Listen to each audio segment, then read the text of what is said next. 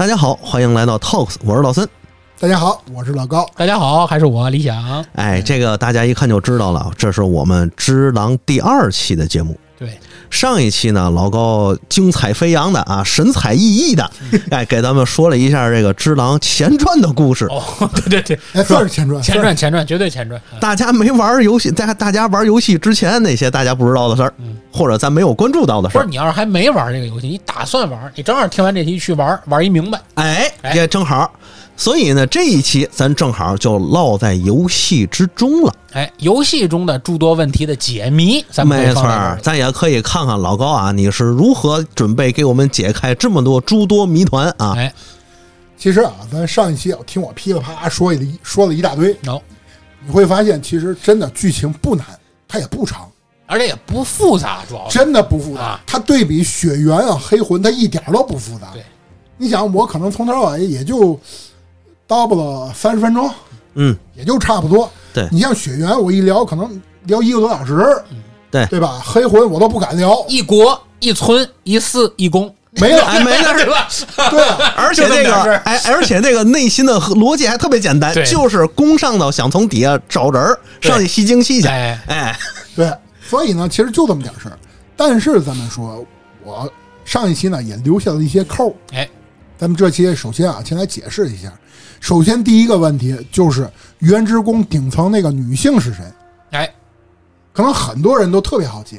就是这里首先面对是玩过游戏的人啊，因为你辛辛苦苦啊，原之宫从门口开始进去，一层一层往上走，对吧？对，终于走到头了。就是见英龙之前，见英龙之前会见到这个人。哎，有一个女性趴在一个石头上，这女性是谁呢？跟大家说，还记得我说吗？原之宫最早出过一个龙印之子。哦，他是第一代，对，他是一代目，一代目。咱说啊，这个女性没死，哦，她不是死了，她不，她没死，因为很多人忽略了一件事你看，这就是我，也就也就我干这事 也就你没事干在这瞎琢磨。你把那个视角调到一个固定视角，你会发现她胸口还呼哧了，对，有轻微的起伏。你调视角看人胸口，这是个意外发现，这是意外发现，不小心，哎，不小心发现了这个小秘密。明白，明白。当然了，可能有人说：“哎呀，老高，你你怎你你怎么那么龌龊呀？”不是，不是，下三滥。我怎么没发现呢？我跟大家说啊，还有第二个论证证明他没死。你打完英龙以后，你再回去，你会发现他能对话啊，他写着巫女。沉沉的睡着了，哦，沉沉的睡着了，或者是我有点忘了啊，安静的沉睡着。嗯，反正不管怎么说，你他你点，哎，他告诉你这人没死，没错，他告诉你了，这人没死。那咱就考虑一件事儿，为什么他没死？你会发现这个女性啊，她没有变成原职工那些那个爬爬，因为她是女性嘛，她脖子也没长。对，他还保留着人类的人样，是个人样，对吧？然后呢，他不老、不死、不醒，哎，证明什么呢？他应该是最早的龙印之子，只有这一个可能性。嗯。那么咱说他为什么一直就在那趴着也没醒呢？对呀，我推测啊，可能跟没没人跟他共享生命有关系。哦，他没去跟某个武士去缔结这种对契约，有可能只是个人推测啊，嗯，就有可能或者其他的一些什么事但是老贼没交代，嗯，只能说我只是推测到这儿，肯定得有点说法，因为平白无故你设计个他干啥呢？对吧？第二，咱们说嫌疑狼手中黑色的不死斩哪来的？不都是神风四吗？两把对吧？是，那他什么时候拿到的？对，跟大家说啊，他应该和狼是前后脚拿到的。谁先拿到的？嫌疑狼先拿到，因为咱去的时候就剩一把了，对吧？不是，你去的时候你还记得吗？拿不死斩要抓四只猴子。哦，在那个幻境，幻境上，对，幻境里面有一个和尚，他说过，之前啊来过一个人，他来过一次以后就再也没来过。哦。他也破了这个当时那个，他没破。他来过一个一次以后，好像是失败了，然后他就再也没来过，那他怎么拿着的呢？因为那把不死斩在住持手中。哦，那个，其实咱们在去天守阁之前，游戏进程当中啊，正常正常人肯定很多人都会按照流程去天守阁打嫌嫌疑狼。对，但是你去找嫌疑狼之前，你是可以有三条路线的。第一个是去那个钢铁堡垒，但是钢铁堡垒呢是有一道门你是打不开的，嗯，那必须要从那是谁那儿拿一个钥匙啊？我忘记了，有点忘记了。第二条路线就有先锋寺，你去先锋寺的时候，你会在那个整个那个大殿门口，你会碰上住持，嗯，那个时候的住持是在大殿门口待着，你跟他对话，他会告诉你重铝经的事儿。嗯，但是你如果去完天守阁，就是打败了嫌疑狼之后，你会发现那个住持已经在水里死去了。嗯，那个重铝经是要下到水里去捡，证明有人把住持杀了，那那个人只能是嫌疑狼。对，而且当我们就是主角啊，我们在玩的时候，去幻境当中拿完不死斩回来以后，你把不死斩带给一心的时候，一心会说一系列话。首先他会说：“哦，原来你这把是红色的。”哦，证明嫌疑狼给他看过那把黑色的。证明是什么呢？一心知道有两把不死斩，一把红色，一把黑色，但是具体哪一把在住持手里，哪一把在幻境当中，他是不知道。嗯，所以只能代表什么呢？他告诉了狼，你去仙翁寺找不死斩，他同样也把这件事儿告诉了嫌疑狼。嗯，所以嫌疑狼也去了。然后他到那儿，你放嫌疑狼那个性格，他就不是安分守己抓猴子的人。对，所以他就直接给住持宰了，然后把那把黑色的不死不死斩给抢来了，是这么回事儿。其实抓猴也没多难，还行，嗯，还行。那么咱们再说最后一个问题啊，就是官方的结局到底是什么？嗯，我个人认为应该是归附常人。哦，归附常人是狼自杀了。哦哦哦哦，对，有这么个情节。对，狼最后拿不死斩把自己给杀了，然后九郎变成常人了。嗯，归附常人结局，我个人认为是官方结局，就是把当年丈和八的那个愿望遗愿完成完成了，对吧？完成了。对，很多人认为应该是龙之归乡。我来说一下为什么不是龙之归乡。魂游戏都有一个看似完美的结局，对，但是那个结局往往不是官方认定的结局，对，只是老贼为了体恤一下老贼的怜悯。老贼的怜悯，这词儿用好。真的，你去想吧，比如说，咱就拿黑魂来说，你能说黑魂的那个窜火结局是官方结局吗？嗯他肯定是继续燃烧他自己是那个什么官方结局。你能说血缘那个血缘日出是官方结局吗？嗯，他肯定不是。血缘肯定是最后他变成那个小鱿鱼了，那是官方结局，嗯对吧？所以其实我个人认为，真正就是归附成人，狼自杀了，那个嗯是官方结局，这是其一。其二，来分析一下为什么很多人说，如果是龙之归乡，有可能会出第二部，没错。嗯，你要是出第二部，必然是龙之归乡，那是官方结局。对，但是这里不得不去考虑一件事儿，就是老贼做游戏，他不喜欢做续作。哎，这还真是。咱说啊，之前的他的所有 IP，除了黑魂之外，黑魂也不能叫续作，因为二也不是他做的，没错对吧？二也不是他做的。啊，到后来是因为已经有二了，我赶紧给结了吧。他又做了一个三，他怕这别人再给弄个三出来。对啊，他弄个三完以后，他还得再做四，嗯所以他就不想做结局，对，就是续作。你想，除了黑魂之外，血缘这辈子不可能有血缘二，对，所以大伙儿就别盼着了。恶恶魂他也不可能有恶魂二，老头环他也不可能有老老头环二，对，顶多有老头环第二 C。对哎，就是他会补全故事。但是，反正以我现在去分析老贼的性格，他是不喜欢做续作他只会开发新作。除非有一天那个财报不太好了，逼着他不得不做。真的，老贼就是财报不好，他都会开发新作，哦，他都不做续作。明白了。这人挺有个性的哎，这点儿挺好。他是个喜欢游戏的人。哎，啊。当然，咱们说啊，现在可能很多事儿也不是他说了算的，没错，没错，没错。哎人现在当社长了，对吧？就看他本心和这个其他商业运营之间他怎么取得平衡吧。对，反正他自己应该是不太喜欢做续作。嗯，刚才说的那些都是推测的已知点啊，下面再来说一点，说一些未知点，就纯猜啊，纯猜啊。首先第一个就说鬼佛灯是谁做的？这里我我个人推断一下啊，给大家一些线索啊。我特别希望大家跟我一起讨论，比如说这一期节目，我在上一期聊剧情的时候，我跟咱二群的 Leo 聊过，啊，研究过剧情，大半夜还给我发发他的推推断结果了。嚯，你们俩这啊，我和响爷聊过，对对吧？在你出着差，我跟你聊，对对对对，我跟扎熊聊过，嗯，就是没跟我聊过。我跟你聊 聊的糟吗，也不是，我可能会问他电车上怎么下手 啊，电车上怎么忍杀，对吧？啊你问点正经问题，这啊我跟扎熊，我们俩还讨论半天。对，鬼佛灯是谁做的呢？个人推测啊，佛雕师做。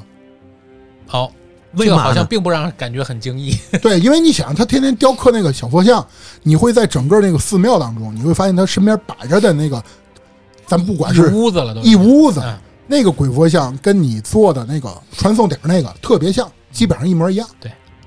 因为你仔细看那个佛像，其实你是能看出来的，就是带你去传送的那个是十一面观音像，嗯，它是一个正常的佛像，嗯而且你在大就是那个佛堂里看到的那尊佛像，基本上和你传送那尊佛像是一模一样的，对，都是断臂的，嗯。没有一只胳膊，另一只手托着一个净瓶的嗯。这么一个观音像，而佛雕师雕的那个佛像，其实为啥叫鬼佛像呢？嗯。它不是一个正常的佛像的样子，就基本上放大以后就是你做的那个篝火的那个佛像。对。啊，啊，四个手吧，应该是对四只手。四只手的是，所以你说，比如说，为什么佛雕师雕刻的鬼佛像能具备传送功能？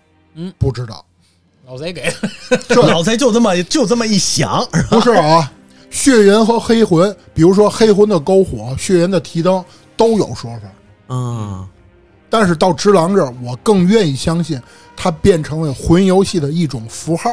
哦，也就是说，老贼觉得以后这种事情我不用再给他写一个小故事了，我直接把它变成一个符号不是你忽略了一件事儿，啊。只狼的剧本不是老贼写的，对，老贼只是来审一下的、哦。明白了老贼明白了老贼制定的整体大纲，剧本是另外人写的，明白。了，他当时已经变社长了。明白。了。也就是说，他写这个，他做《只狼》这款游戏的时候，其实他是写了一个大的框架，这框架里一二三四五人物大体关系是什么，对吧？然后呢个，图，哎一活一村一没。没四一公，底下人上来吸精气儿，对。吧？完了下头的好多人呢，去把他按照他这个构建里头慢慢补全这个故事，补全完了之后呢，再给老贼看，老贼一看，哎行，大体差不多是点荤味儿就得了，拿走吧，这意思有可能，嗯。有可能。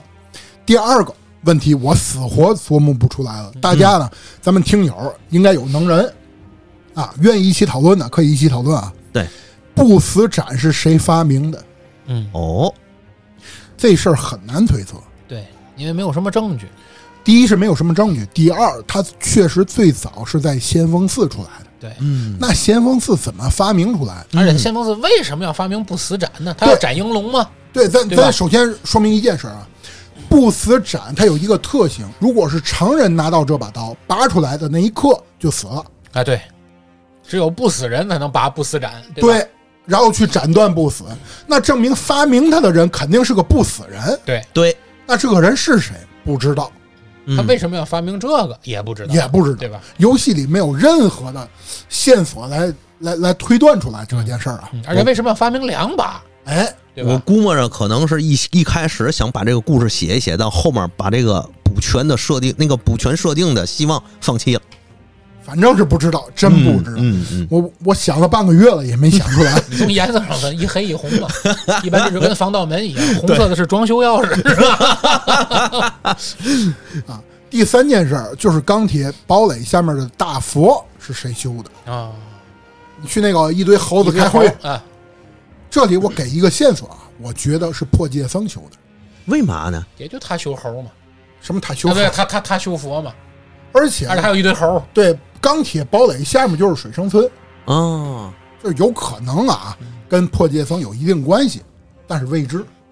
你想那个佛像是很庞大的，你想那个钩索是在他手上来回勾嘛？对，而且它连接的也是那个原之宫那水源，对。嗯。整个堕落之谷的上游是狮子园，对，下游连接着水生村，对对吧？就是这么一块地儿，它为什么会有这么多大佛？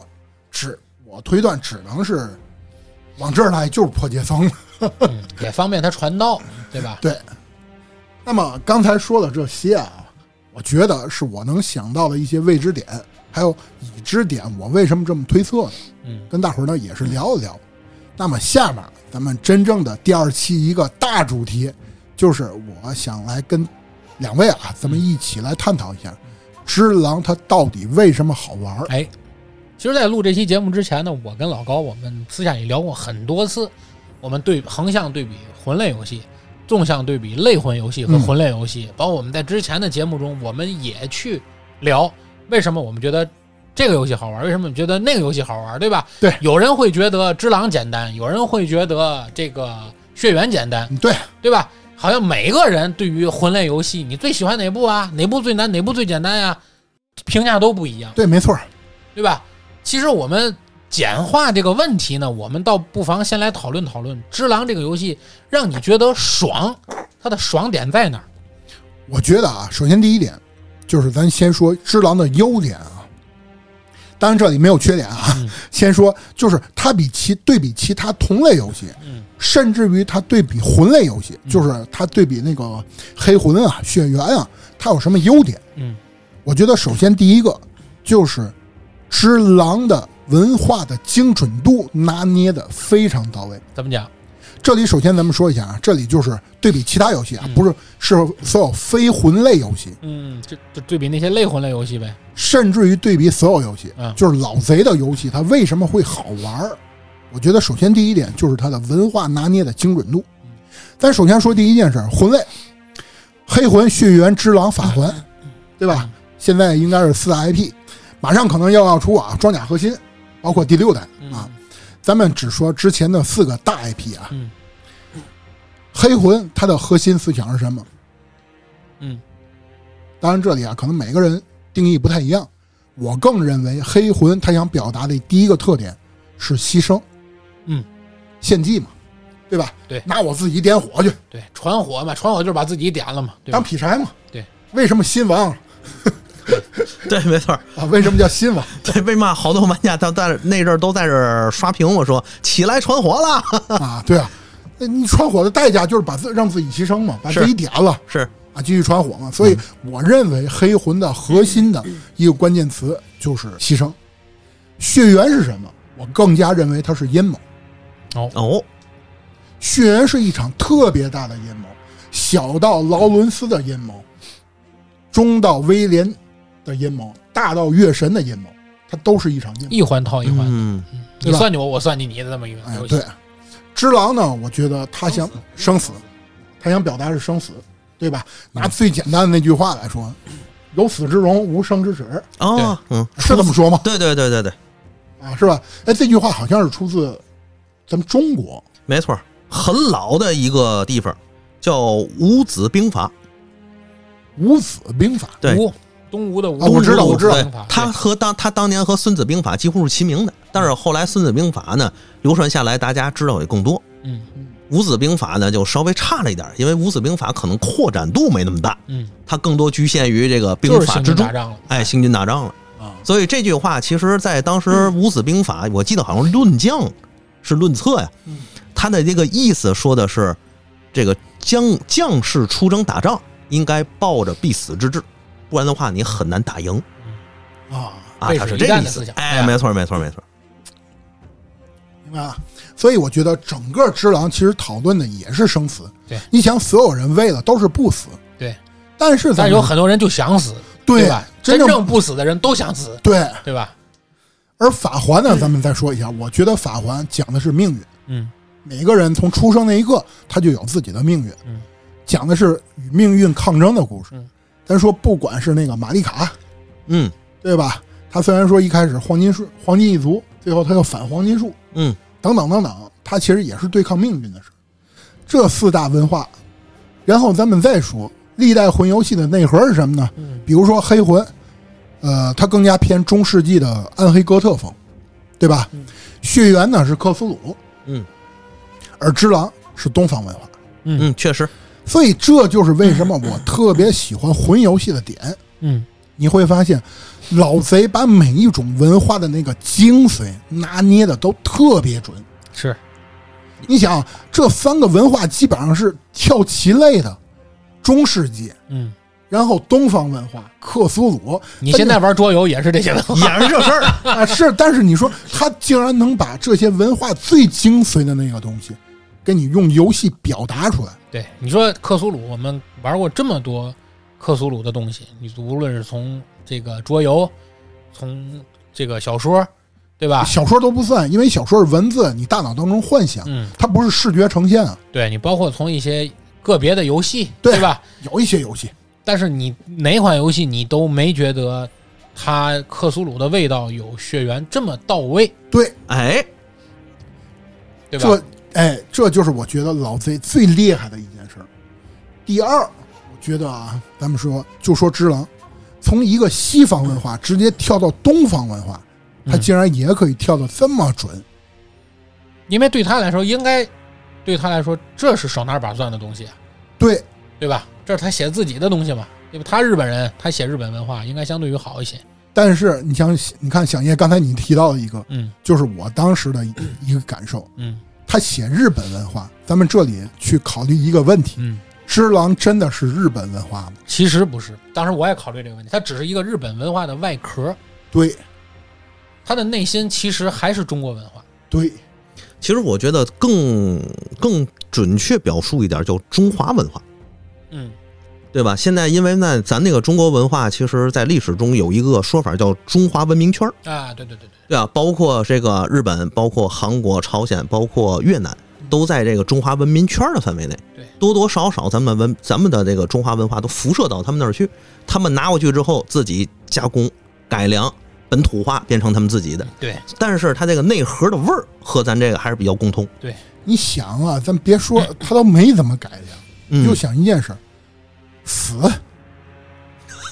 只狼从出的那一天，教给了全世界人汉字“死”怎么写，对，对对对对吧？这是最表象的了。对或者还改成菜，我觉得“菜”这个词儿，这个字儿是最为贴切的，知道吗？咱们再想啊，咱们再想一件事儿，就是在整个只狼过程当中，你会发现整个只狼的战斗体系，包括咱们在这儿谈一个观点啊，咱们说一心他为什么厉害？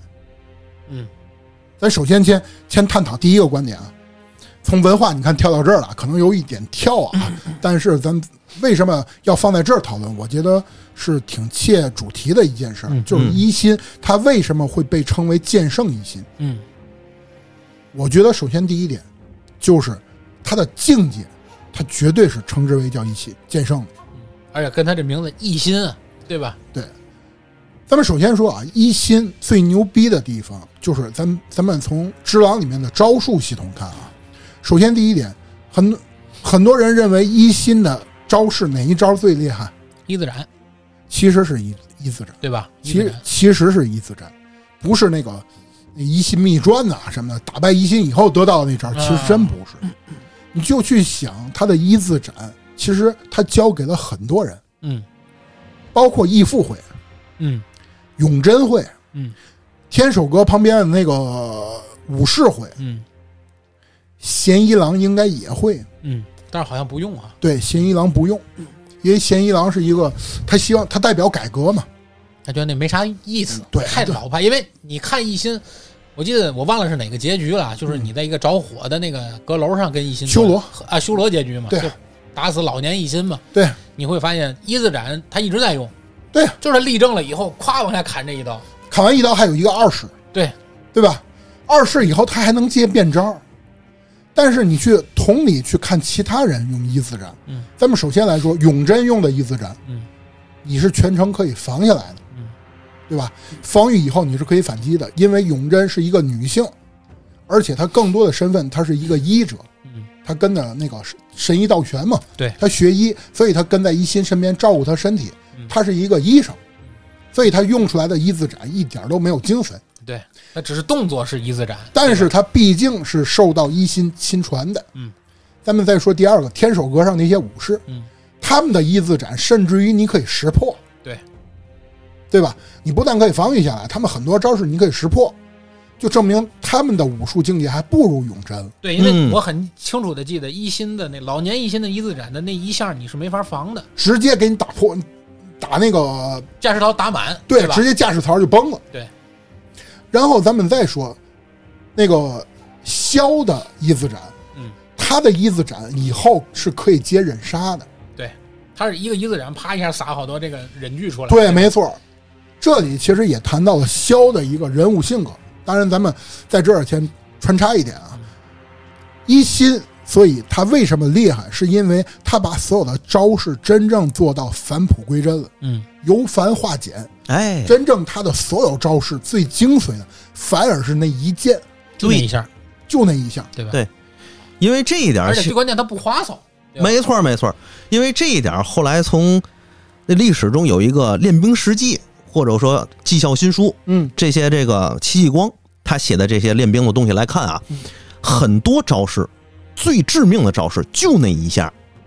比如说，他说你是一个长枪兵，嘛也甭想，对面如果长枪也抓过来，那你要做的是干嘛？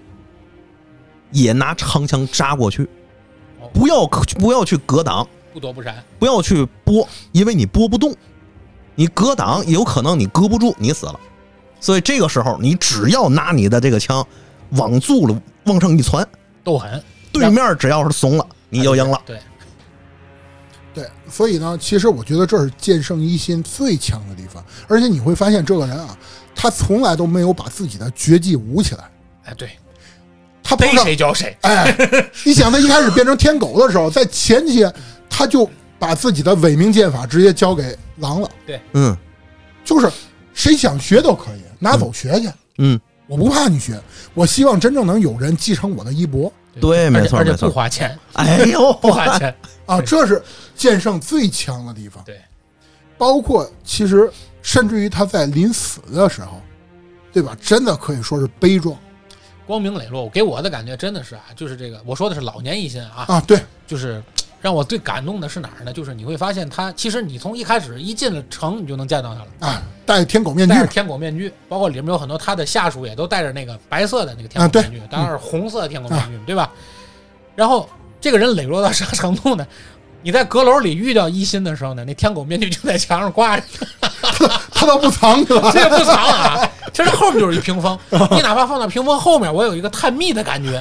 你一进去就看那天狗面具就在那墙上挂着，但是他以后每次见你还都戴着那个天狗面具，就是告诉你，我就是戴上这之后，已经是这个身份了，就是特哎别可爱的大爷。因为你衣服还是那身衣服，嗯。说话的声音也不隐藏，嗯，天狗的面具就挂在屋里，但是他每次见你都得戴上，就那种感觉，就很有意思。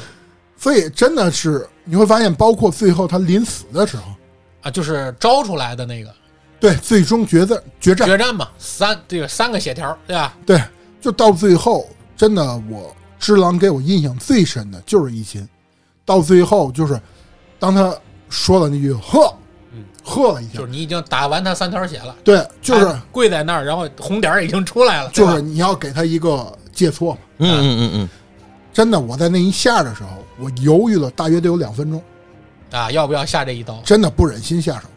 对，因为嗯。这是我这我我我不好意思打断啊嗯，因为这也是我玩这么多游戏，在最终 BOSS 过了之后，唯一一个让我不恨他的 BOSS，而且真的犹豫，就不解恨，就不是那种哎我操哥过解恨，不是完全不是，就是各种惋惜、敬仰那种感情全出来了。对，就是你身上的所有的功夫流派，大部分来自于他，对对吧？然后你经历的所有的遇到的人，都是他曾经的朋友，对，或者是跟他有过交道的人，嗯，然后最后他也是被类似于绘图转生之术吧，嗯。对吧？招出来了这么个不死人，嗯。被迫的要和你打这一仗。当你去，也是你其实也是你整个游戏里头，在我认为除了狮子园之外最难打的人啊，就是整个把你考了一遍，你会觉得他就是在考验你，考验你什么呢？考我前面教你那些招，你到底学没学会？啊，对，因为他也教过他孙子，但是他孙子不好好学，不用，是你在用，嗯，你在用看破，你在用一字斩，对吧？对你在用这些招儿，最后你过关了，你把他打败了，然后你要借错他这一下，我也是犹豫好久，就是在那儿，因为他也确实不会起来了。而最有意思的是，你只要不借错，他就一直在那儿，这个画面就停在这儿，就等着你去借错他，就他会给你去考虑的时间。对，其实我觉得他这一点是啥呢？就是在这个留的当口，可能也是表达了一种个人的期望，就他个人的期望，就是说我终于我的武学和我的武道有传人了，或者更简单的说，这场宿命也该了了结，嗯也哎，该了了。对，其实对，因为你这游戏里头任何一个 BOSS 打到有红点儿的时候，你如果不打，他马上就能缓回来。啊，对，你还得再打他一下，他才有红点儿，就嗯都会，唯独是他有红点就就不动了。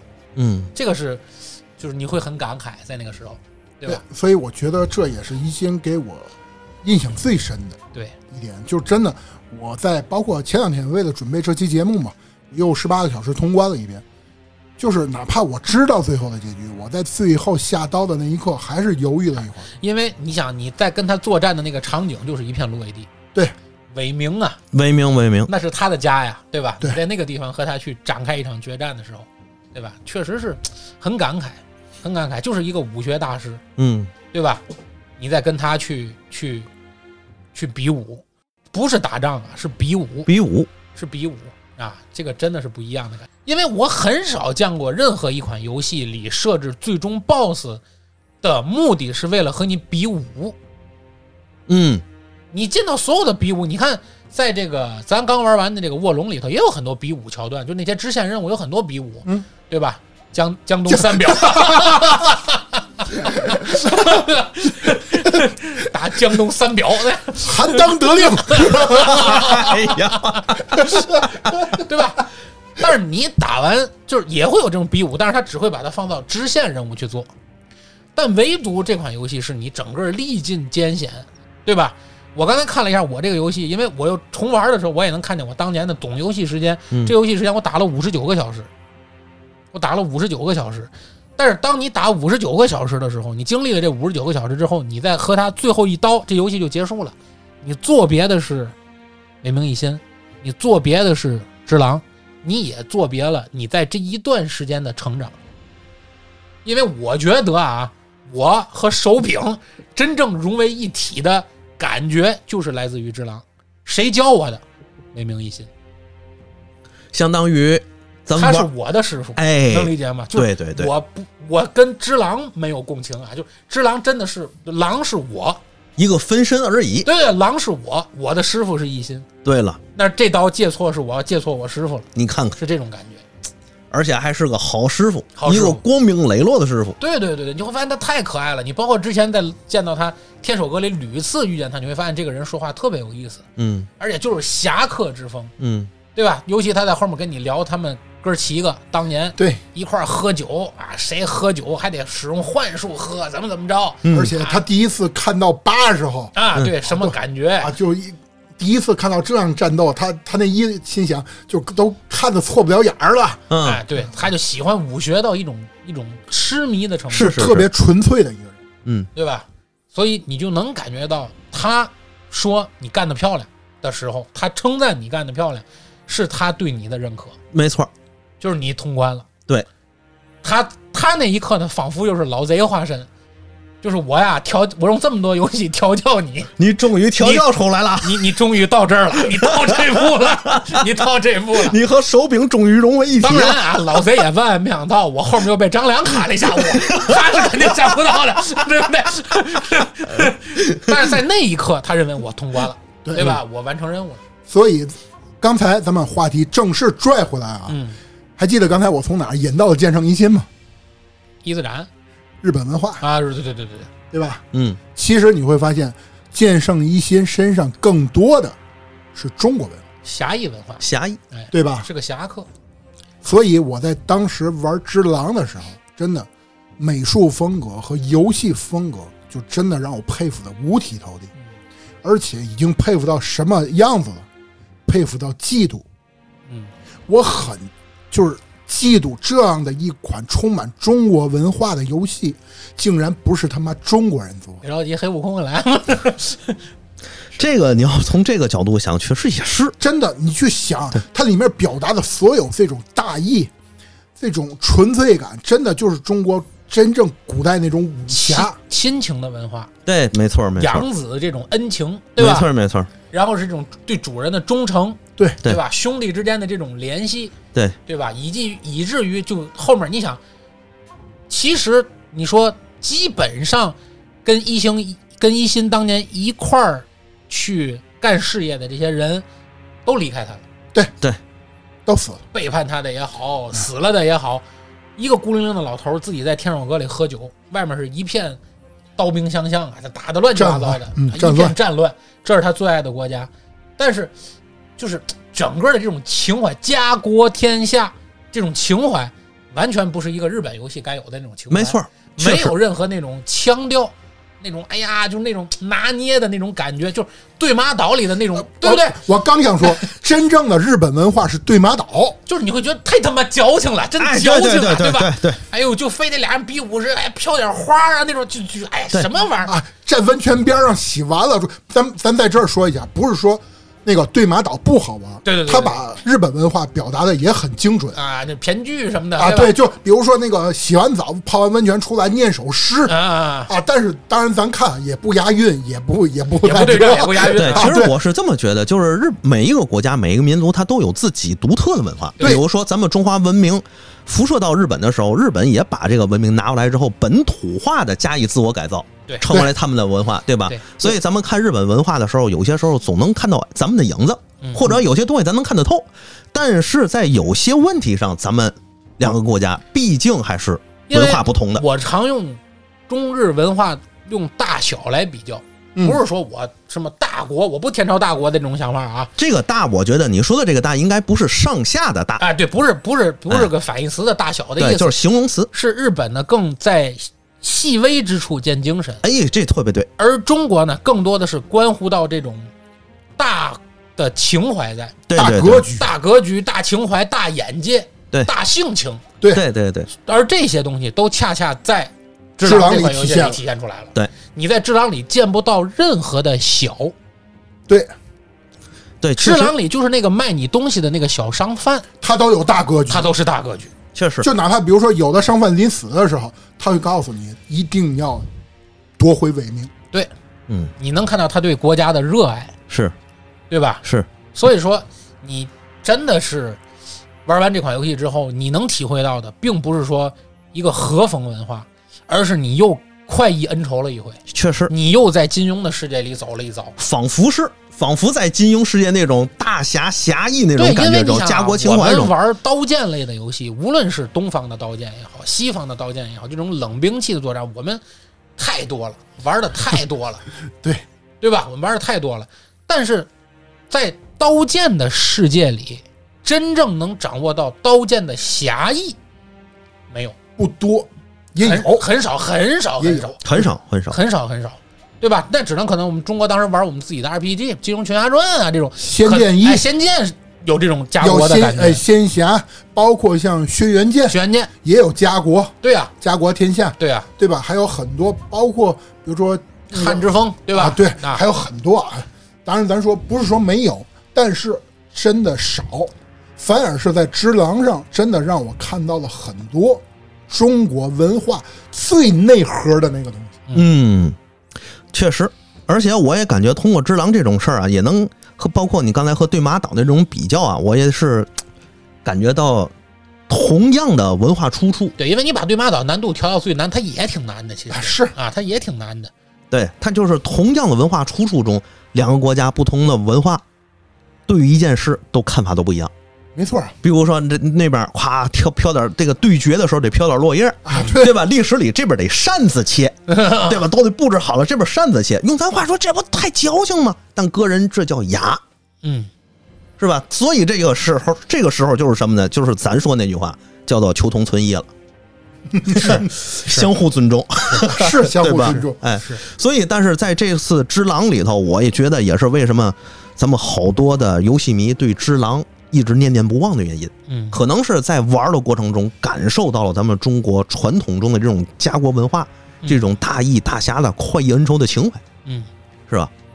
然后呢，咱们刚才啊，就是简单的、简单的聊了聊只狼的文化上，嗯，咱们为什么会特别欣赏这款游戏？感觉从情调上都快结尾了，哎，这节目有点是，下面咱们再说一件事儿，就是它为什么好玩的游戏机制方面。哎，这个其实这件事儿啊，我琢磨来琢磨去，琢磨了好久，就是只狼它为什么好玩？他琢磨就是我，哎真的，琢磨的就是我。我我真拿想爷当一个案例了。对，因为你不可能拿我当案例，你要拿我当案例，这个游戏没得好玩啊。对，对，第一关我就放弃了。哎，嘿，你还真有，哪还真想你，啊、就是咱一会儿会聊到啊，哦，就说只狼它的游戏机制为什么会让很多人觉得好玩儿？哎，这里其实就谈到了一个词，我突然间联想到了另外一个词，就是心理学上有一种说法嗯，叫心流。嗯，心是心脏的心，美名一心的心，嗯。流是流水的流，嗯。嗯。叫心流状态。这种状态呢，是当年啊，是米哈里切克森米哈提出的一种心理学状态，嗯。很绕口啊，这个名字。但是简单说，他把任何事儿，当你做一件事儿的时候，当你极致投入的时候，这种状态就称之为叫心流状态。嗯然后呢，他把这件事儿啊，大家现在可能咱听友啊，跟着我一起想一下啊，你在你的面前画一个竖线，嗯然后再画一个横线。嗯竖线呢代表一个维度，横线代表一个维维度。那么两个线交叉的那个点称为起始点。嗯那么竖线代表挑战，嗯，就是这条线越往上，它的挑战难度越高，就是难啊，越来越难。嗯而横线呢，代表你掌握的技术水平嗯，就是强，对吧？啊，就是你掌握的技术越来越强。嗯那么初始这一点，比如说啊，咱把它切分成四个维度。嗯，第一个维度是什么呢？就是又没有挑战，也不需要什么技术，就是我游戏又简单，我又弱，这种一般你做这种事的时候，称之为叫无感，叫无双。不是，这还不是无双，啊，这不是无双，这是无感。无感就没感觉嘛，对。游戏没感觉。无双是什么？无双是你的技术很高，已经远远大于他了，但是挑战很低。啊，这不难。啊，这是无双，切菜嘛，因为你知道你很难死啊，嗯啊，所以是无双。而真正比如说你的技巧达到了一定程度以后，但是呢，同时你对于挑战维度，你还没达到他要你挑战那个高度，对对吧？所以你会怎么样呢？你会非常的焦虑。烦嘛，啊老孙玩魂游戏，你焦虑吗？焦虑，因为他烦啊，我怎么过不去呢？对呀、所以他自然而然他就焦虑。不用焦虑，就认我笨。就一个小病我都打不过，就是你知道吗？就是比如说，因为咱咱这么说啊，因为有的人他就不适合于那些动作类游戏，嗯，所以其实他呢玩起来，所以他体会不到没有那个动作类游戏的快乐对，因为他要求的难度已经远远高于他了，嗯所以他会产生焦虑感。也就是说，有的人他确实不适合玩魂类游戏，对，甚至于不适合玩动作类游戏。像老孙，即时战略就是即时战略，不是不是，就是回合制点点点，就是有充足的时思考时间，就是一个左鼠标左键就行。而且甚至 甚至于我不点结束回合都没事儿哦，明明明白明白了吗明白明白明白明白啊！我不点结束回合，永远没人催我。啊，明白。你那个，你那说的是战棋类回合制游戏，啊我还更爱玩计时战略类，那也不一反正样都一样，啊！行行行，行反正都就是我不点结束和，别人都等着我。对 明白明白明白啊。所以比如说文明六啊，懂了。啊，你问他爱不爱玩？爱玩爱玩，各国之间搞点小阴谋啊？我给你来个和平。为什么？因为我足够给我时间思考。嗯，我可以来回权衡。比如说，我跟他结不结盟，老孙在家考虑三天都没事儿，没人催他，对吧？所以这就是，比如说那个技巧很高，但是难度很低，技巧啊，明白明白明白明白吧？明白。但如果挑战很高，但是他的技术水平又没达到呢，就像老孙玩魂游戏了，就焦虑了就焦虑了，啊，就是明白。明白吧？如果 boss 不等我呀，不是 是说打你就打你啊。哎，真的，想言，对于玩我玩魂游戏的时候啊，我的感觉就是一个小 boss 或者一个小兵你，是怕他了，对吧？我我都有点虚。哦，还是怕。对，所以呢，咱们说，如果是双高，比如说我又具备了技术维度，我又具备了挑战难度，它对于我来说正正好，就是我的技术正好和它的挑战是相匹配的，嗯你就会进入一种心流状态，就爽的状态了。就是爽的状态。这种状态一般是在什么领域都会有呢？比如说棋类游戏，啊，俩人下棋，下棋、嗯象棋、围棋，还有什么呢？对抗竞技、舞蹈、攀岩、编程、绘画，比如说扎熊绘画，嗯，他经常一画画一宿，一睁眼已经早上起来了。啊，没错而且他在这种状态里面，他是非常享受的。啊，对他，进去了。对，老百姓讲话，他进去了，对哎对对对，入境了，对啊还有一个就是游戏，所以你经常会发现，有的游戏你一玩儿，你就已经忘了时间了，比如《三国志十一》，对吧？那那是他，啊，一玩一下午，那是他。我能玩一天。对，就对于我来说，我就觉得那个游戏不太适合我，所以我就玩一会儿，就我就觉得，哎呀，怎么这么半天啊？我的特点是什么呢？跟你们都不一样，我的心流状态不能维持，啊，能理解吧？嗯就是比如说，我玩一个，我玩魂类游戏或类魂游戏，嗯特点一天一大关，啊，每天有一小目标就是一天一大关，我的心流达到爽了必须停，啊，因为我没法持续这件事情，所以我很难说十八个小时速通很难。明白了？嗯，那么咱们刚才说过这个心流状态啊，很多游戏的开发者也特别希望把游戏制作的什么呢？就是让人更容易进入心流状态。嗯，这是游戏制作者特别对于游戏来说的一个标杆儿。嗯，那么他们如何判断一个游戏制作的是否达到心流呢？嗯，他们可能会采取观测你的心电图。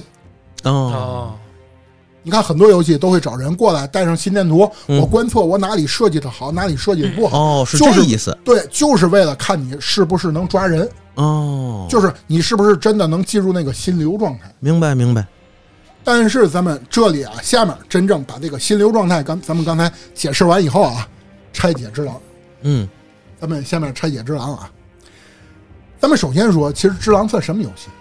魂游戏，动作类游戏。哎你看魂动作类游戏，没错啊，很多人都会把之狼或者是黑魂啊，或者是血缘都都归到动作类里。嗯，但是很多人会把魂类游戏踢出去，觉得他们不像是动作类游戏，嗯更像 ARPG。啊，这没有这么难。对，你是用难度来算的。对，哎，而且 ARPG 更适合键鼠，我总觉得。很多人认为，真正的动作游戏是以什么为标杆呢？鬼泣、哦，我能理解，能理解，能理解。战神，哎，这能理解。嗯，啊，明白。他们是以动作的华丽程度来算的。嗯，你你像鬼泣，鬼泣不就是动作的 combo 机制吗？嗯，刷刷刷刷刷，啊，各种让让你下不来啊，猎各天使魔女那种啊，比啊比，如说我各种连招，然后是那个怎怎么样打更多的浮空，嗯，这是玩鬼泣人的爽点。哎，对，用咱用用我们哥们儿之间私底下话说，就玩这个帅。啊，打 combo 嘛，哎，啊，对，就是打 combo 嘛。但是咱们说魂类游戏，千万不能 combo。只有只有对方你被 combo，你会发现老贼设计的游戏，他每一个小兵和每一个小兵能形成各种对你的 combo。哎，刚才香爷我可看了满眼儿。对对赤鬼的时候上来引一小兵，赤鬼正正好往前冲，然后香爷往后跳，后面小兵往前杵。啊，你会发现真的，他就是这么设计的，就是你是被 combo 对象。但是我们会发现，所有的魂类游戏主角，他的游戏他可做的动作机制都特别简单。对，你你就想，咱算黑魂啊，从黑魂算，黑魂一刚出的时候，甚至于恶魂、恶魔之魂刚推出的时候，很多人都会认为它是一款未完成的作品，嗯，因为它的动作机制太简单了，简单到很多人认为它是没完成的。嗯，没啥动作，你就想，咱就拿只狼来说，狼在整个魂游戏里都叫动作较多的了那肯定的，有什么先锋脚啊，有这个，对吧？啊。这咱咱把这些都归为招式啊，啊，咱就算只狼里面的动作机制只有什么呢？攻、防、哦，弹反、识识破、踩头，踩头，对吧？再加上招式，对，没了。招式可能分为一支的招式也算啊啊，啊，都算啊，这些都算招式，只有这六种没了。但是你去看其他的呢，跟鬼泣根本没法比，那肯定的。鬼泣的招式多到你都用不过来。对吧？那咱考虑一一个问题：为什么魂类游戏它会做成这样？我总觉得应该他不想让你用太多的精力去关注自己嘛，对对吧？这就是它的最基本的一个设计逻辑，就是什么呢？对比其他的动作游戏，它就往简单上放。其实我觉得啊，就是我个人而言，你看我也爱个爱玩鬼泣，我也爱玩战神，我也，但是我爱看人家玩魂类游戏。哎，这当然对于我来说啊，我一看魂类游戏，我就觉得这东西吸我。嗯，首先第一个，这个武这个武艺的招式，我就觉得大道至简，而且你会发现它和这个现实中传统的，包括武学也好，包括武器的使用技巧也好，它其实是共通的，嗯，就是越简单的威力越大。哎，就在接接话发就够了。哎，对了，在现实中没有那么多噼里啪啦打十个回合，没有啊，基本都是两三下就完事儿。对，所以咱们就说一件事：只狼为什么这么设计的？是因为结合咱上面那一点，他为了让玩家更容易进入心流状态。哦，很简单，简单到什么样呢？咱们拿另外一个类型的游戏来举例，音游、嘛叫音游？音乐游戏，音乐游戏，哦哦哦比如说 DJ Max 嗯。手机版那种节奏大师，哦，就是下落一个方块，你到那个点儿摁一下就行。嗯，但是为什么很多人会玩那个游戏很爽？痴迷嘛，太古达人啊，包括我，包括我，我都有一阵儿特别痴迷音乐类游戏，这是我理解不了的。就是那个屏幕上哗哗往下掉。那我知道，我知道。但是呢，在我们眼里来看，就是它速度还行，可能你们看来它很乱，嗯，但是在我看来，它是很有逻辑性的。嗯而且让你感觉很爽。没错，你会去分析它是吧？对，这里是什么呢？谈到了一个词：期待与反馈。啊，什么是期待？就是那个符号掉下来的那一个过程当中，我对它是充满期待的。然后当我摁下以后，啪出来一个屁，我就会给我的反馈会很爽。啊，这不就是快慢刀嘛？一个刀叭砍过来，你等着它，然后叭一识破那种感觉。啊哦，对，所以到《只狼》里，它的反馈和期待是什么呢？就是那个 V 威和招架，对吧？招架招架那个声音嘛，嘚儿那个脆声呃招架算吧，啊。算。其实但是最最爽的肯定是威，但是招架还不算。你真正去拆解只狼，只狼的那个噔儿那个完美招架它不算，嗯那是什么呢？那是节奏的攻防转换。嗯，你会发现只狼的所有攻击更加套用刚才我那个音乐游戏的那套理论啊，去看，其实它也是一款音游，嗯，它有很多节奏在里面。哎，这点我感受特别深。别看啊，那个其他的魂类游戏我玩过一会儿，我立马就放弃了。唯独这个只狼，我还真是打了几下。对啊，包括打到赤鬼那儿，我当然也是放弃了啊。哈 跟大家说，这实话实说。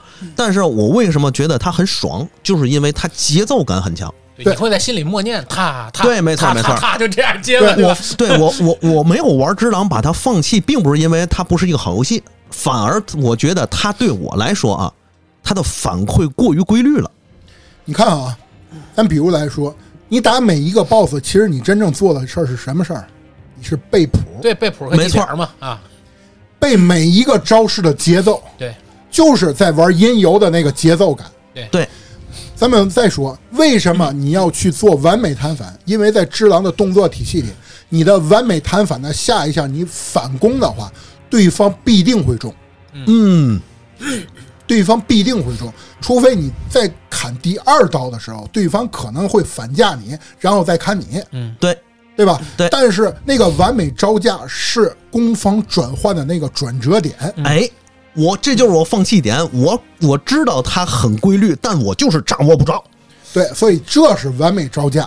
那 V 是什么？V 是期待与反馈。嗯，期待是怎么说？就是对于有的苦手的人，比如说老孙，一看见那个对对对 V，要死要死要死要死！对，他会他心里的默念是什么？要死。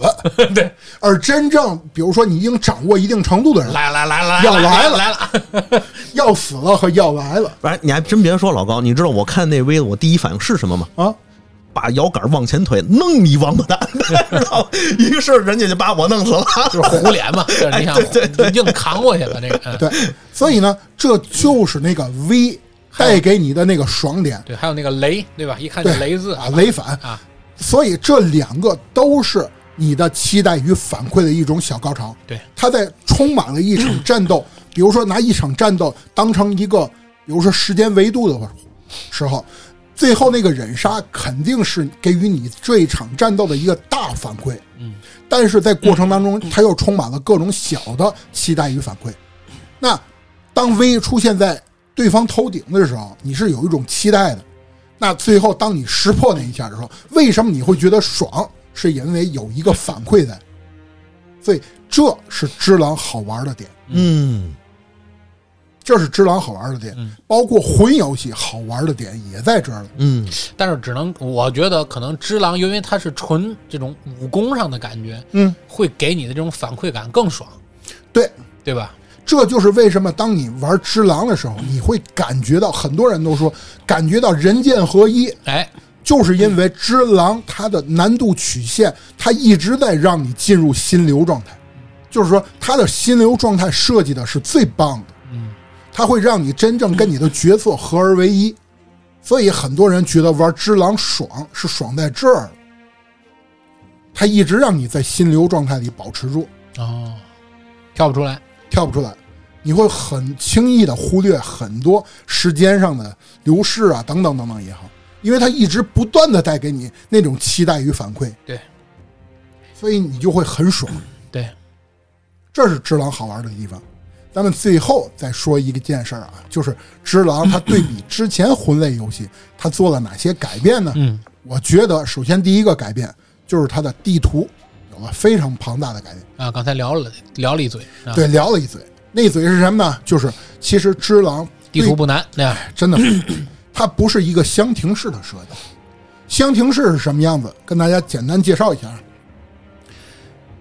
如果把从 A 点到 B 点行为形容成一张地图，从你一个传送点儿，只狼是鬼佛灯，呃，血缘是提灯，然后那个血那个黑魂是篝火，篝火，B 点是你这一张地图的 BOSS 的话，嗯，那么你到达这个 BOSS，A 到 B 是一个流程的话，那这条流程时间线上，它最少可能会设计三到四个单向门。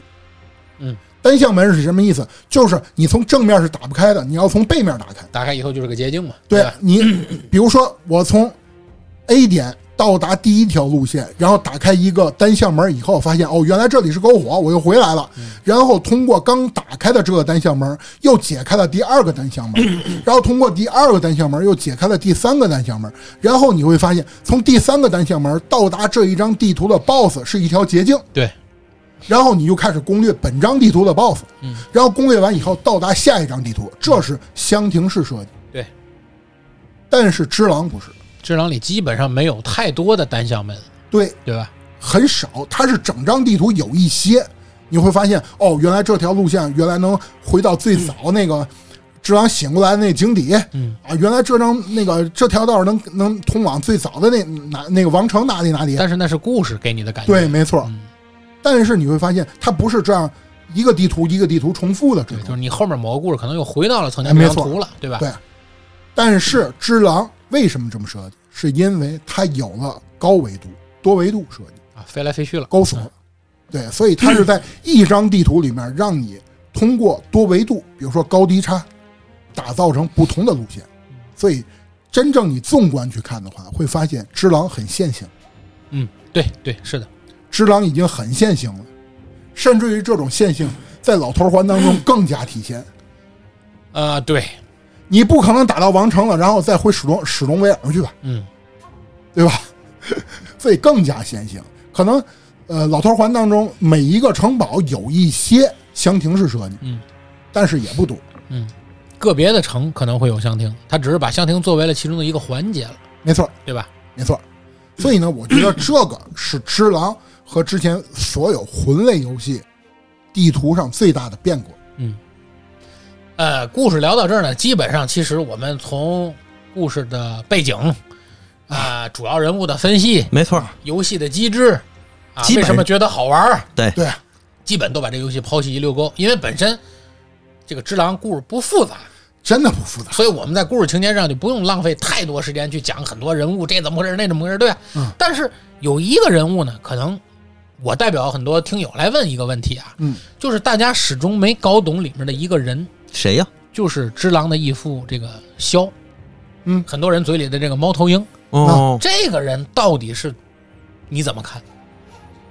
其实啊，怎么说呢？义父这个人啊，呃，我评价一下《只狼》里面我认为的几个代表人物吧。最悲壮的肯定是一心，嗯。刚才咱聊过了，对吧？最矛盾的，我觉得是萧，嗯。那就是义父，就是义父。但首先说啊，义父这个人，他在三年之之前，游戏三年之前，他发动了李明叛变。就是叛变平田市的那次。呃，不光是平田市，平田市只是一个导火索，啊，就是嫌疑狼出城作战时沟通勾结那个山贼。山贼，对吧？是？萧的事儿，对吧？对，玩过游戏的人也知道那一那一刀。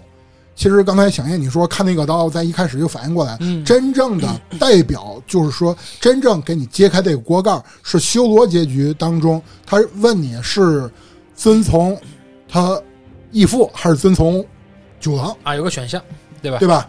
你选择跟着九郎，然后当时他说好吧，你往前走了几步的时候，他拿起刀来往前捅了一下，这个时候狼回头接了一下，然后他说，然后义父才说的长大了，嗯嗯嗯，为什么？是当年那一刀他中了，对，当年那一刀他中了，所以这回他回头了，所以说长大了。老袁挂印要回头，哎，对哎对吧？所以呢，是在这儿。那么咱们说啊，为什么说最矛盾呢？首先，咱们你需要分析一件事，就是萧当初为什么叛变？对啊，他是一心的好朋友啊，对吧？对，当初说白了，一起创事业，创完事业以后，为什么本来应该安享太平了，对啊，国家也拿回来了？想干的干成了嘛，对啊，你为什么又又找事儿了？好歹得来个一字并肩王嘛，嗯对吧？对啊，这里需要谈到一个话题，就是萧的真名到底是什么？哦，萧很多人就说啊，那不义父萧嘛？其实他是有真名的，他的真名只在游戏当中有一个结局当中体现过，嗯，就是修罗结局。嗯，他到最后说了一句，就是临被狼捅捅那一刀的时候，他说了一半儿，就说我脖颈右近左，哎，怎么怎么样，刚要说，噗，来了一刀，证明什么？他的真名叫脖颈右近左。嗯，那这代表什么？代表其实咱们这里啊，去纵观萧的这一辈子，他从小是作为一个忍者去培养的，嗯但是他的体型根本不像一个忍者，嗯，嗯，他体型非常庞大，对，大个儿，对吧？不但大个儿，而太壮了，对，大壮，他可能得抵四个一心，嗯，差不多，差不多吧？哎差不多。他那个胖瘦。对，四个一心要等老年一心得顶六个，啊！你就算这样一个人，他怎么能做忍者？嗯，但是反而他成功了，对他把自己的身上的缺点变成了他的优点。对，所以他发明的很多招式都叫巨型忍者什么什么，对吧？，对，比如说，你想他的忍杀是怎么样的？嗯，包括他他的跳劈，他跳起来以后是用胳膊垫着那个刀刃，加上自己的体重往下砸。嗯，所以你会发现，真正在天守阁上，狼和义父去打的那场战战斗的时候，嗯跳劈的时候，那个狼是根本招架不住的。嗯，这是什么？也是？直接崩的，对，这是代表萧这个人，他是把自己的缺点磨练成了优点，嗯，是证明很刻苦的一个人。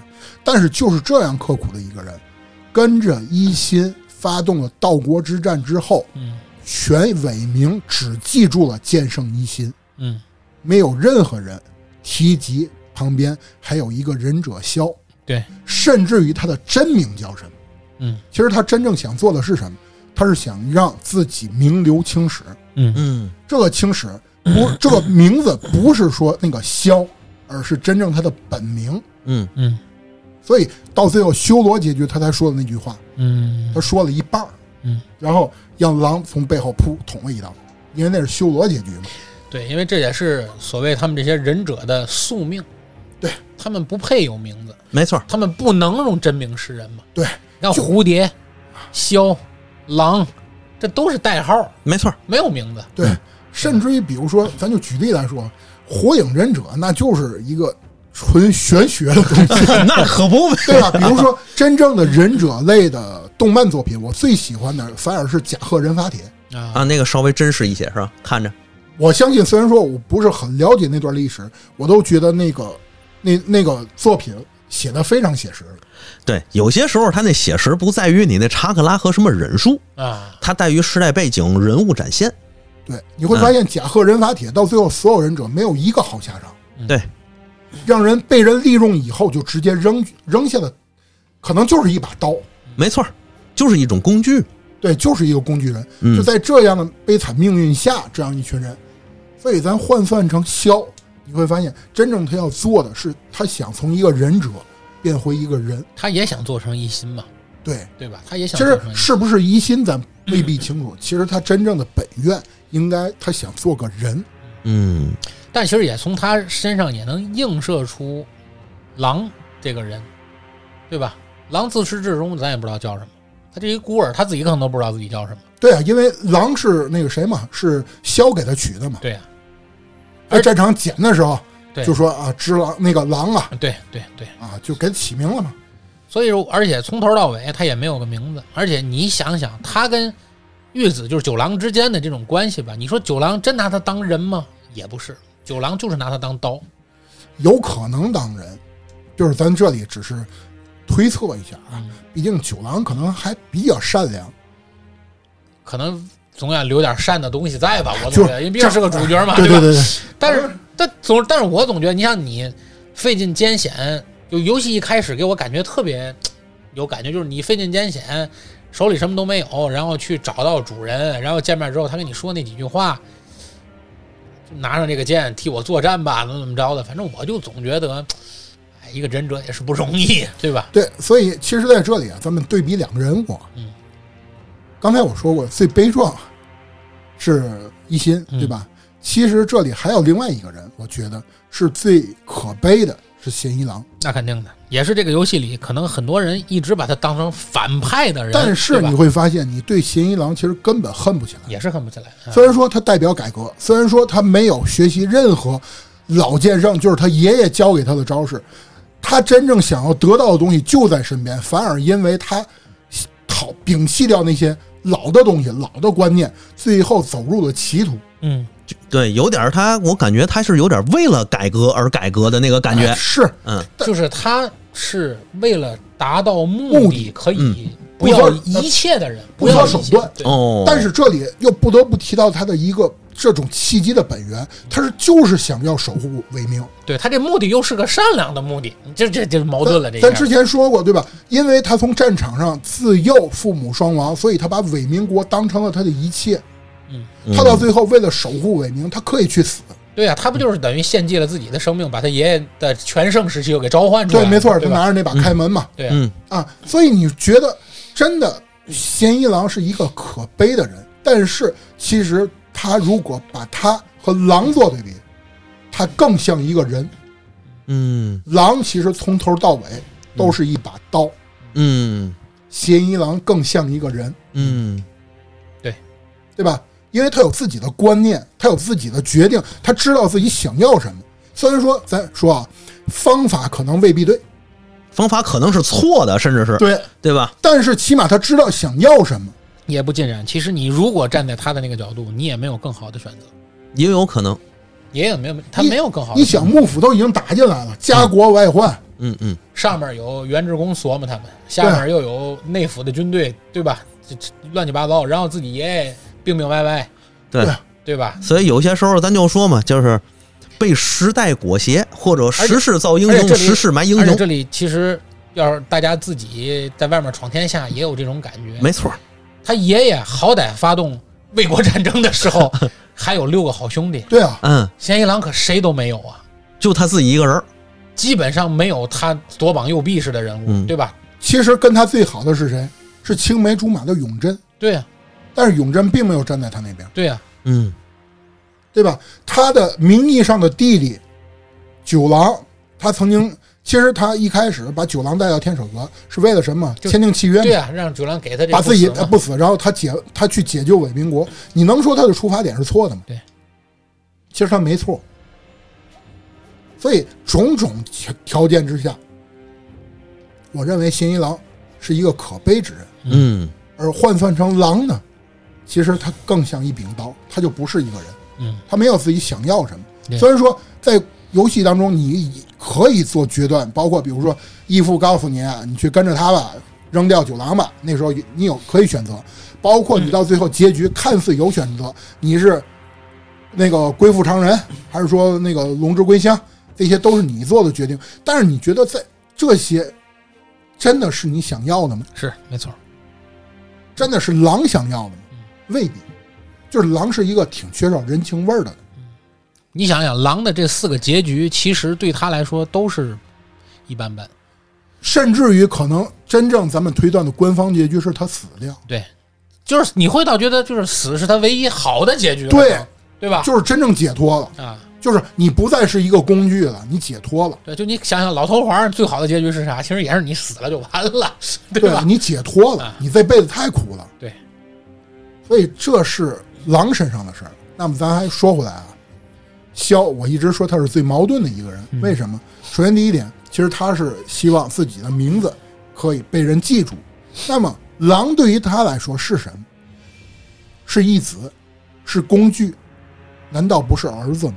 都是吧？应该其实这么说，在游戏当中，他真把狼当成儿子看待。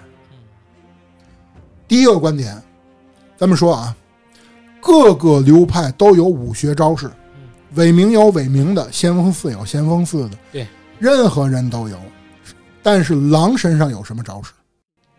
只有一招，反而是萧的绝技嗯人杀。就是你会觉得从头到尾就是狼会的东西，就是主角会的，就是应该会的，但是你会发现这些东西都是义父会的，所以义父真正把看家本领都教给他了。你能说他是一个工具人吗？你能说义父想着有一天你小子会背叛我，我得留一手？所以义父从头到尾没有留任何东西，包括在跟狼的决斗过程当中，在天守阁上打的那场，他第一条血掉下去以后，他会有一个炸翔，嗯，会等你一段时间。对对对。你是打还是不打？对，你是打，当你一攻击，他就说你小子上当了，他会使一个那个人人具嘛，类似于烟雾弹对对对，就是你小子还是太年轻了。嗯但是如果你只要不攻击他，他就说行了，你小子长大了嗯，但是他还是会起来打你啊，对的。但是你会发现他的语言里面对狼真的是有一种爱惜的嗯那种口吻，就是我希望你长大了。包括最后，咱就拿三年以前打义父来说，打完以后义父会说干得漂亮，没想到和你小子对战还挺痛快这是一种什么？这是真的是看待孩子的那种语气。其实我纠正一下老高的，这不叫纠正啊，就是我的观点啊，我我阐述一下，我更多觉得这种关系啊，嗯，用父子来形容不贴切，是师傅和徒弟的关系更贴切，嗯，有，就如师如父的感情是更哎，贴切的。对对对，因为如果是父子呢，其实你不会不是很关注他能不能战胜你，或者能不能打败你，只有师傅跟徒弟之间的感情才是这么矛盾的。就是我又希望你牛逼起来，但是当你牛逼起来要越过的大山，就必须得踩掉我。所以你从各个行当里头，其实这师徒的矛盾都是从这儿起的。所以这个萧和狼之间的这个关系，就更像师徒之间的，就是当师傅逐渐老去，徒弟这辈儿又起来时，这个权力交接的那一刹那所形成的矛盾。嗯我觉得这个感情更贴切。嗯，当然这也是仁者见仁，智者见智的啊没事没事没事对对对对，嗯，也对，也对。所以呢，其实这就是我对萧这个人物的看待，很矛盾，但是呢，又看似一切都挺合理的。对，真的你会觉得这个游戏牛就牛在它里面每个人物是有血有肉的。对，真的有血有肉。就不管是刚才咱们说过的这些人，甚至于比如说，我又谈到一个事情啊，刚才谈到了飞天猿猴的事，嗯对吧？那咱说狮子猿头上那把刀是谁插的？嗯，很多人可能一直都没没有反应过这件事儿啊。最后啊干掉狮子猿，咔嚓把脑袋给弄下来，对就第一条血完的时候，对，对就是他，你会发现他头上、脖子上整个竖着穿着一把刀，那把刀是谁的？我聊狮子猿时说过，他在年轻时候认识过一个女性忍者，有一天忽然间失落下落不明了，失踪了。那个女性忍者就叫爱哭鬼，就是在游戏当中你会拿到她的一个手指哨，嗯，那手指哨哪来呢？是你打败狮子猿以后从狮子猿那里得来的。类似于从他肚子里拿出来的，哎，吧？对，那所以从此推断，狮子猿脖子上那把刀是当年爱哭鬼留下的。嗯，他杀死狮子猿以后，看似死了，但是没想到狮子猿是不死之神，因为你杀狮子猿的时候，他也玩了你一回，半天没起来。第一条也杀完了，他就停那儿了，不像其他的 BOSS 死，而且他也是当时弹出来是 BOSS 死的那个忍杀忍杀完事儿了，啊，对？吧？半天突然间揪起来，自己掉脑袋又又又来了又来了。对所以当年爱哭鬼应该是一样，对，把那把刀留在他脖子上以后，被狮子猿吃了。嗯，所以飞天猿猴就是猩猩啊，自己爱人下落不明，常年的杀戮，最终本来在那天天雕佛，而到最后没想到自己付出一辈子代价，甚至于一生的代价的伪名被幕府最终入侵的时候，所有的杀戮之意又都回来了，嗯。最终暴走了啊！变成修罗之道了。所以到最后，我们需要那个什么嘛，打败佛雕师嘛，对，啊，所以就是也是这样一个人物。也是非常艰苦的一场战，斗。所以 你就想吧，一个 NPC 他身上都是这样的，有血有肉，是所以真的是只狼把每个人塑造的都那么棒。你包括很多小人物，你就像你一开始在陪，就是在那个在那个那个那个破掉破残破寺院里，嗯有一个陪你练练剑的那个不死人嘛，嗯，到头你也可以用不死斩来杀了对，没错，对吧？你解你你就当时你也他一直在陪你练剑，对，对吧？到最后你你拿你要不要解救他这一下？对不死斩到最后，你会发现杀了他以后，他的体内也有一条大蜈蚣。对对对吧？所以其实他身上同样也有故事。每一个人你会发现，每一个人身上都有故事。对甚至于比如说那个灵，啊，对吧？那个那个武士为了找他，两个人那段爱情故事。对啊，一开始在那个看那个武士在那个井边上趴着往下看对对对，啊，到后后来才发现，其实每个人身上都有很多很多的故事。